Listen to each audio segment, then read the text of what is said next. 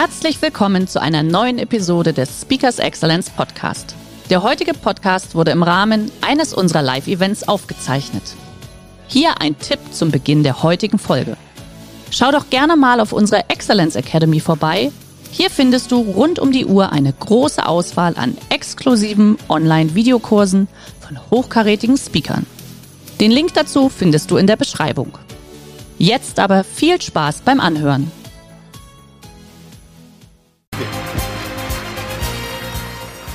Einen wunderschönen guten Nachmittag. Ich weiß nicht, wie viele Fragezeichen das gerade in Ihre Köpfe gerufen hat, aber es stimmt. Ich komme aus der Forschung. Ich habe viele Jahre an der Universität in Köln geforscht und gelehrt im Bereich pädagogische Psychologie. Wir haben Lehrer ausgebildet, ähm, HR-Mitarbeiter, äh, Organisationspsychologen. Aber meine Mutter hat tatsächlich zu mir gesagt, Junge, lern auch was Vernünftiges.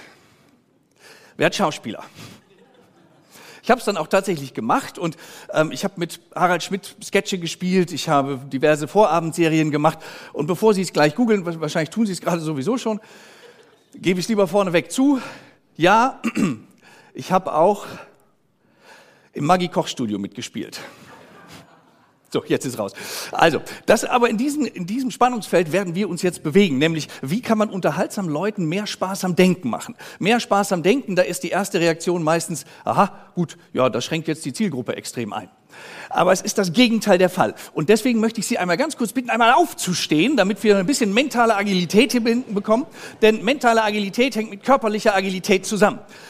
Das Erste, was wir machen müssen, ist einmal so ein bisschen die Energie, die sich so aufgestaut hat. Sie haben hier schon 90 Minuten gesessen, so ein bisschen loszuwerden. Vielleicht auch noch das aus der Pause. Wenn Sie einfach mal so ein bisschen locker, so 30 Sekunden in den Knien, so einfach so ein bisschen, wenn Sie so merken, so, ah, oh, das hat jetzt aber auch, das war eben echt ärgerlich, der hat mir so viele doofe Dinge gesagt, können Sie gerne auch mal aufstampfen und sagen, Mann, der Kaffee ist gleich kalt, Mensch, kein Alkohol hier, Mensch, zu viel Alkohol hier. Genau so, gerne auch mit dem Sound, so, oh nein, Mann, wie lange geht das hier noch? Und jetzt einmal stopp.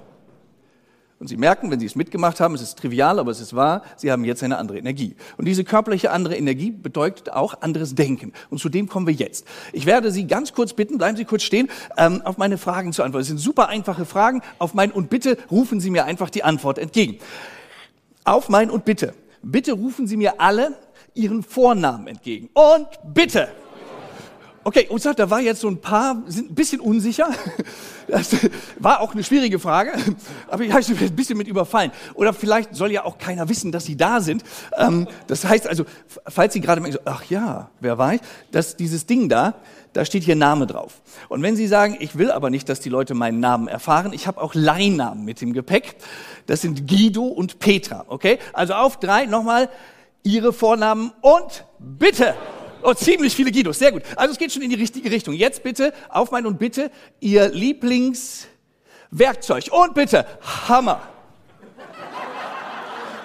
Das ist noch nicht sehr agil und flexibel im Kopf, das ist eine Denkfalle. Okay, also wir müssen, lassen Sie mal locker, ne? das Denken kommt echt in Schwung, wenn man locker lässt. Okay, letzter Versuch, auf mein und bitte, Ihre Lieblingsfarbe. Rot. Das, also, pass auf. Jetzt, bevor ich los, da muss ein bisschen flexibel. Machen wir das so. Das ist so jetzt der Königsweg, den ich mit Ihnen mache. Ähm, schauen Sie sich einmal ganz kurz Ihren Nachbarn zur rechten Seite an. Wenn Sie gerade merken, ja genau, Sie sitzen am Rand. Aha, ganz für mich. Einmal zurückgucken. Gut, und auf mein, und bitte, an welches Tier erinnert Sie Ihren Nachbar? Und bitte! sehr schön, sehr gut. Tja, so, also das ist jetzt genau der Punkt, um den es geht, weil das erzeugt Irritation. Und diese Irritation, mit der müssen Sie umgehen, nach dem Motto so, wie jetzt, Wildschwein. Ja, das ist genau das, worum es gehen wird, dass man das zulässt und dass man da einen Schritt weitergeht. Sie dürfen sich gerne wieder setzen und wir legen mal los mit dem Programm. Meine sehr verehrten Damen und Herren, damit jetzt mal ganz offiziell herzlich willkommen zu der Autopilot im Kopf. Das wird eine kurze Reise zu unser aller grauen Zellen. Die soll auch ein bisschen Farbe in selbige bringen. Es gibt also wirklich was zum Staunen. Es gibt vielleicht auch ein bisschen was zum Lachen und vielleicht auch ein bisschen was zum Nachdenklich machen. Denn ich gehöre auch heute sehr ernsthaft zu einem Team von Sprachwissenschaftlern und pädagogischen Psychologen. Wir sind alle ehemals von der Uni in Köln. Und wir stellen uns eigentlich jeden Tag in unserer Arbeit, in der Beratung und in Workshops bei Unternehmen den drei großen Fragen, die eigentlich für uns alle immer wieder wichtig werden. Wie kommt eigentlich diese Welt in meinen Kopf rein? Was macht die da? Und wie um alles in der Welt werde ich eigentlich den Teil wieder los, den ich nicht mehr haben will? Also verstehen, verarbeiten und eben auch verändern. Und für heute könnte das zu Fragen führen wie, was ist eigentlich das Geheimnis gelungener Entscheidungen, die der Eric Händler von uns fordert? Wie interessiert und fasziniert man Menschen, selbst bessere Entscheidungen treffen zu können? Und die Frage aller Fragen, die ist nicht von uns, die ist von de la Rochefoucauld. Die Frage dazu ist ja eigentlich, warum klagt eigentlich jeder freiwillig über sein Gedächtnis? Ne, so Namen merken, boah, kann ich gar nicht, gebe ich auch sofort zu. Aber niemand klagt so freiwillig über seinen Verstand, oder? So, so denken, nö, das ist jetzt nicht so mein Ding. Das überlasse ich bei uns lieber der Geschäftsführung. Und etwas ernster hat die Unternehmensberatung McKinsey 2010 tatsächlich mal 1000 Berufsalltagsentscheidungen untersucht. Und auf den ersten Blick scheint sich wirklich zu bestätigen, was schon Henry Ford mal sagte angeblich, zu mancher richtigen Entscheidung kam es eigentlich nur, weil der Weg zur falschen gerade besetzt war. Weniger als jeder Dritte ist wirklich zufrieden mit seinen Entscheidungsergebnissen. Und im privaten Alltag? Bereits 1995 wurden Studenten, Angestellten, Professoren, Ruheständlern, all diesen Menschen eine Frage gestellt. Wenn sie auf ihr bisheriges Leben schauen, welche Entscheidung bereuen sie am meisten? Und das Ergebnis war wirklich sehr spannend. Denn erstens, es gab kaum Unterschiede zwischen Männern und Frauen. Und zweitens, am meisten bereuen wir Menschen scheinbar, nichts getan zu haben. Denn die Top drei waren nicht wahrgenommene Ausbildungschancen, die Gunst der Stunde habe ich nicht genutzt oder ich habe vorschnell gehandelt. Und damit zwingt sich eigentlich die Agenda für die nächsten Minuten für uns geradezu auf. Denn die erste Frage ist ja jetzt, wer trifft eigentlich im Hirn die Entscheidungen, während wir denken, dass wir denken? Und die zweite Frage ist, was sind eigentlich die Feinde guter Entscheidungen? Warum fällt uns das manchmal so schwer? Und abschließend die Frage, wie macht man eigentlich sich und anderen Lust darauf? Überhaupt anders, mithin auch besser zu entscheiden? Starten wir unsere Reise zu diesen Antworten auf solche Fragen. Nur ganz kurz zur Orientierung, so eine Art kurzes Who is Who des Herrns, was ist wo und vor allen Dingen warum. Jeder von Ihnen hat ja eins dabei. ja, so ein paar fragende Blicke gibt's schon. Ja, es war eben was noch da. Wenn Sie sich nicht sicher sind, fragen Sie den Nachbarn, vielleicht leitet er Ihnen seins. Aber gucken Sie erst, wer da sitzt. Genau. Ach nee, der nicht. Also, schauen wir mal nicht nur Ihrem Hirn, sondern allen bei der Arbeit zu. Folgende kurze ernste Geschichte. Elena ist Chefin einer Beratungsfirma. Und die Elena zermürbt sich den Kopf darüber, ob sie Didi feuern soll, okay? Didi ist ihr IT-Leiter. Und dieser Didi schafft es fortlaufend, sichtbar weniger zu leisten, als das von ihm verlangte Minimum. Das kriegt er locker hin. Der ist nicht talentfrei, der ist sogar ziemlich intelligent und der ist auch sehr gut darin, für technische Probleme günstige Lösungen zu improvisieren. Das kann der aber er ergreift eben selten die Initiative. Schlimmer noch, in Meetings ist er oft kritisch anderen gegenüber, manchmal sogar richtig sarkastisch und so richtig ätzend. Ungünstigerweise würde der Verlust von Didi auch Probleme verursachen. Denn der versteht es besser als jeder andere, die Kundendatenbank auf dem aktuellen Stand zu halten. Was soll Elena tun? Feuern oder feiern? Und wenn Sie jetzt auf die mentalen Aktivitäten in den letzten Sekunden in Ihrem Gehirn schauen würden, dann ist eines dabei maximal erstaunlich. Wie schnell sich hier im Raum 400 Meinungen gebildet haben. Das hat sie alles andere als überfordert. Die meisten von uns haben wahrscheinlich sogar irgendwie das Gefühl, wir würden diesen Didi schon fast kennen. Ja, um einen von diesen richtig gut gemeinten Ratschlägen beizusteuern. Weißt du, also wenn du mich fragst, ich würde ja. Aber dabei sind wir im Schnitt mindestens in zwei von vier möglichen Denkfallen gestolpert. Erstens die Verfügbarkeitsfalle. Sie haben sich auf Basis der von mir verfügbaren Infos ein komplettes Bild gemacht. Zweitens die Emotionsfalle. Sie haben irgendwie schon eine Art Gefühl diesem Didi gegenüber. Drittens die Vervollständigungsfalle. Sie haben selbst das, was ich nicht erwähnt habe, wahrscheinlich automatisch ergänzt. Vielleicht wie der aussieht, wie der so dreinschaut, was der für ein Typ ist. Und letztlich die Belohnungsfalle. Wir fühlen uns alle ganz zufrieden mit unserer Einschätzung. Und zwei Fallen von diesen möchte ich von Ihnen, mit Ihnen besprechen und dazu auch Lösungen anbieten, weil die eher selten sonst zum Tragen kommen. Doch dazu müssen wir ein paar Mythen ausräumen, die so der sachgemäßen Benutzung des Gehirns im Alltag so ein bisschen im Weg stehen. Und ein Mythos rankt sich um diesen Bereich, Sie den sehen, der ist zentral für die Kommunikation wenn Menschen Entscheidungen mitteilen wollen. Ist der Schläfenlappen. Da sind wichtige Teile der Sprachverarbeitung drin. Und da gibt es diesen Mythos, Frauen reden so viel mehr als Männer. Und das ist natürlich falsch. Neueste Studien von Kollegen aus der Sprachwissenschaft zeigen, beide Geschlechter reden circa 16.000 Wörter am Tag, also fast gleich viel. Frauen wirklich auch ein paar mehr, das konnte man belegen, aber Männer in der Regel immer wieder die gleichen sieben. Weißt du so, entschuldige Schatz, was hast du gerade gesagt? Und da sind wir bei einem zweiten wichtigen Mythos, der aus der Welt gehört, und das ist mehr ist besser. Also mehr Gehirn hilft besser denken, deswegen machen wir Denktraining. Schauen wir mal. Im Schnitt ist so ein Oberstübchen 1500 Gramm schwer. Jetzt kommt's. Bei den Männern sind tatsächlich 150 Gramm mehr drin. Die haben 10 Prozent mehr zwischen den Ohren. So. Genau, da ist es schon, dieses Schmunzeln der Sieger. Ja, aber pass auf, gleiches Pause, die Frauen fragen sofort nach. Und, was machst du damit? Ne? Da haben Sie nur eine Chance, dass Sie sagen, ach, weißt du, Schatz, da ist die Abseitsregel drin. Nicht so, rückwärts einparken. So. Und wie man erfolgreich an so Geschäften vorbeiläuft. Bisschen ernsthafter. Wir in der Forschung müssen zugeben, wir haben keinen blassen Schimmer. Warum das männliche Hirn größer ist, da ist so nicht direkt ein evolutionärer Vorteil mit verbunden. Aber wir kommen zu einem weiteren zentralen Aspekt, über den verfügt nämlich beide Geschlechter und der sitzt da vorne, ist dieser rote Bereich. Der ist wirklich was ganz Besonderes.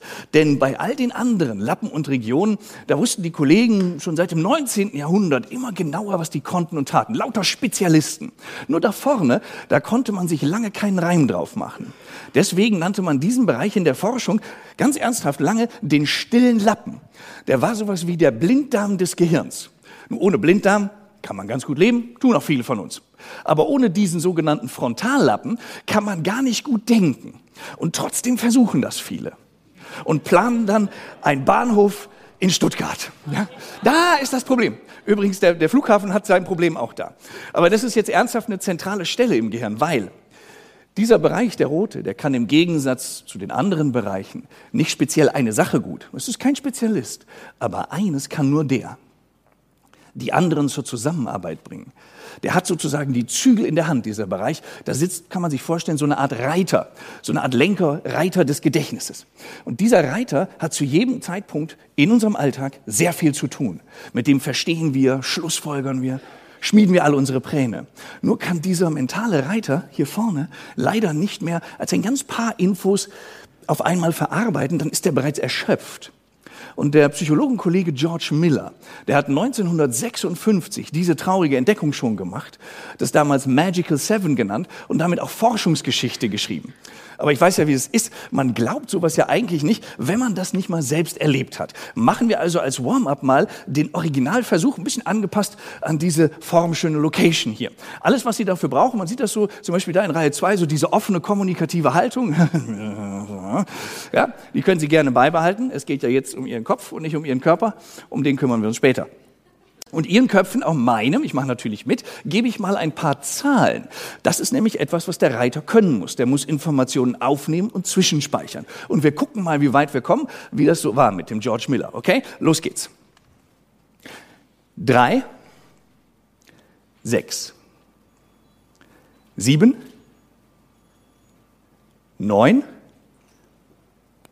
sieben, oh, stimmt gar keine, aber nicht mitschreiben, null, Noch? Null? Oh, ich mach mal weiter. Sechs? Sieben? Acht. So, jetzt machen wir einmal ganz kurz gucken. Einen wunderschönen guten Spätnachmittag. Darf ich ganz kurz fragen, ich, mein Name ist Karl, Sie sind? Peter Klingert. Hallo Peter. Beim Peter ist das tatsächlich so, das wissen die Kollegen von der ähm, Personalpsychologie sehr gut. Da ist das Adrenalin direkt jetzt am, an den Augenbrauen angekommen. Deswegen gehe ich zu Ihnen. Silke. Silke. Immerhin Ihren Namen wissen Sie noch. Ähm, was ist denn mit den Zahlen? Sind noch welche da? Drei, Ja. sechs, sieben, Ja? neun, Ja? sieben, Ja? null, Ja? sechs. Aha. Dann weiß ich nicht mehr. Okay. Wie soll ich sagen? Vielen Dank. Das war eine sehr ähm, schöne Alternative zu dem, was ich gesagt habe. Vielen Dank. Gibt es jemanden, der sagt, überhaupt kein Problem, ich konnte mir die alle merken. Ich liebe Zahlen. Morgen gibt es erst Buchstabensuppe, dann Zahlensalat. Gibt ja so Leute, die lieben das, Zahlen zu merken oder die können Techniken. Nein? Okay. Die meisten von Ihnen denken so, äh, gut, also so viele hätte ich fast gar nicht hinbekommen. Ich, ich bin schon sehr froh, das waren alles Ziffern, die ich genannt habe. Gestern war ich bei ein paar Juristen zu Gast, die haben sogar Zahlen aufgerufen, die ich nicht mal erwähnt habe. Einfach nur, um sicher zu gehen. Aber jetzt bin ich Ihnen zwei Dinge schuldig. Erstens, Was bedeutet das eigentlich, wenn man einen solchen Versuch in den Alltag transferiert? Das machen wir jetzt. Wo findet sich das im Entscheiden im Alltag wieder? Und zweitens natürlich die richtige Reihenfolge. Falls Sie mitgeschrieben haben, 36797105068. Und der Grund, warum ich das weiß, es ist meine Telefonnummer. so. Aber Sie wissen ja in der Forschung, einer muss ja wissen, wo es lang geht. Und die Frage ist aber jetzt, was bedeutet das für uns? Forscherkollegen gaben zwei Gruppen Zahlen rein. Die sollten die sich merken, genau wie Sie eben. Parallel sollten die aber entscheiden, ob die lieber einen kalorienbewussten Obstsalat zu sich nehmen oder ein Stück saftige Schokoladentorte. Und Gruppe A bekam zwei Ziffern und Gruppe B sieben oder mehr, so wie Sie gerade. Und die Frage war wirklich, wie verändern sich eigentlich Entscheidungen, wenn der mentale CEO, also der Reiter hier vorne, voll beschäftigt ist. Gruppe A mit den zwei Ziffern entschied sich zu 71 Prozent für den verantwortungsvollen Obstsalat. Bei Gruppe B mit vollem Kopf griffen 63 Prozent zum Kuchen. Wenn dieser Reiter überfordert ist, lässt er die Zügel schleifen fallen die Entscheidungen von alleine und ganz selten so, wie wir uns das mal gewünscht haben. Ja, das Pferd geht sozusagen seinen eigenen Weg. Was heißt das für den Alltag? Zwei Dinge. Erstens, jede Diät beginnt hier vorne im Kopf und endet da vorne am Buffet. Und zweitens, schon Winston Churchill wusste, mit dem Geist ist es eigentlich wie mit dem Magen. Man sollte dem nur Nahrung zumuten, die er auch verdauen kann. Auf Deutsch, je voller der Kopf, umso schlechter die Entscheidung im Alltag. Denn die Ressourcen dieses bewussten Denkens, dieses Reiters, sind wirklich extrem begrenzt und daher schnell erschöpft. Und die Folge ist, der Kopf geht auf Autopilot. Er macht, was er will. Was kann man jetzt ernsthaft gegen diesen Autopiloten tun? Einfach gesagt, Training hilft tatsächlich, aber auch hier muss man erst einmal mit einem Mythos aufräumen und der heißt, Gehirnjogging macht schlau. Schauen wir mal ganz kurz. 11.000 Teilnehmer haben sechs Wochen lang Gehirn gejoggt mit Adrian Owen an der Cambridge University in England. Die haben noch Zeit für sowas. Und das Ergebnis, wer 1000 Sudokus löst, wird besser im Sudoku lösen. Kopfrechnen können Sie danach nicht besser. Ist ja auch logisch. Aber richtig durchgeführt verbessert Gehirntraining tatsächlich diesen Denkmuskel, diesen Reiter oder wie wir sagen, das Arbeitsgedächtnis, weil wir mit dem im Alltag arbeiten. Und es gibt auch ziemlich frische Beweise, zum Beispiel die Cogito-Studie vom Max-Planck-Institut. Die belegt ganz klar, 200 Menschen zwischen 20 und 80 Jahren trainierten da zwei bis dreimal die Woche, jeweils nur eine Stunde lang. Das waren Aufgaben zur Auffassungsgabe, zur Auffassungsgeschwindigkeit, zum Arbeitsgedächtnis und auch zum Erinnerungsvermögen. Und das Ergebnis, wer ein trainiertes Arbeitsgedächtnis hat, der konnte schneller neue Probleme lösen, effektiver lernen, sicherer entscheiden als andere. Und die älteren Probanden wurden tatsächlich auch genauso viel besser wie die jüngeren. Es lohnt sich also wirklich, egal wann. Die Frage ist nur, wie funktioniert sowas? Und ich habe Ihnen was mitgebracht, das wir wirklich noch in der Kölner Uni entwickelt haben. Es ist im ersten Blick relativ trivial, weil es ein Kartenspiel, aber das hat es in sich. Sie sehen zum Beispiel, das ist die erste Karte. Da sehen Sie in der, äh, unten ein Symbol, das sagt Ihnen, wonach wir suchen. Ja, das ist das Symbol für Stadt. Und darüber steht der unvollständige Name einer Stadt. Unvollständig heißt, da vorne fehlt eine Silbe. Und unser Ziel muss es also sein, diese fehlende Silbe im Kopf zu ergänzen und sie auch im Kopf zu behalten, ganz kurz. Denn dann kommt die Rückseite der Karte dazu, wieder mit einem unvollständigen Wort. Und hier zeigt das Symbol ja, wir suchen ein Tier. Und auch da behalten Sie ganz kurz diese fehlende Silbe im Kopf. Und jetzt müssen Sie diese beiden Silben, die Sie im Kopf haben, kombinieren, bis ein vernünftiges Wort entsteht. Das Lösungswort, okay? Gucken wir mal, also äh, ein bisschen Energie, gucken wir mal, wie das gelaufen ist. Auf mein und bitte, was ist das Lösungswort aus den beiden fehlenden Silben? Und bitte. Katze, genau so meint, oh, den will ich aber zeigen. So, richtig. Also das ist das Prinzip und Sie merken, da muss man erstmal was rausholen, man muss das knobeln und kombinieren. Das ist das, was der Reiter den ganzen Tag macht, wenn Sie Entscheidungen treffen. Sie müssen Wissen abrufen, das rekombinieren, andere Optionen finden. Jetzt wäre das natürlich ein bisschen trivial, wenn das nur so wäre. In der nächsten Stufe, die wir in den Versuchen gemacht haben, haben wir das um eine Operation, wie wir sagen, vergrößert. Das heißt, Sie müssen jetzt noch ein Ding mehr machen, Sie müssen das über Kreuz kombinieren. Weil hier geht es um einen weiblichen Vornamen, da fehlt eine Silbe. Und hier geht es um einen bunten Vogel, da fehlt vorne eine Silbe.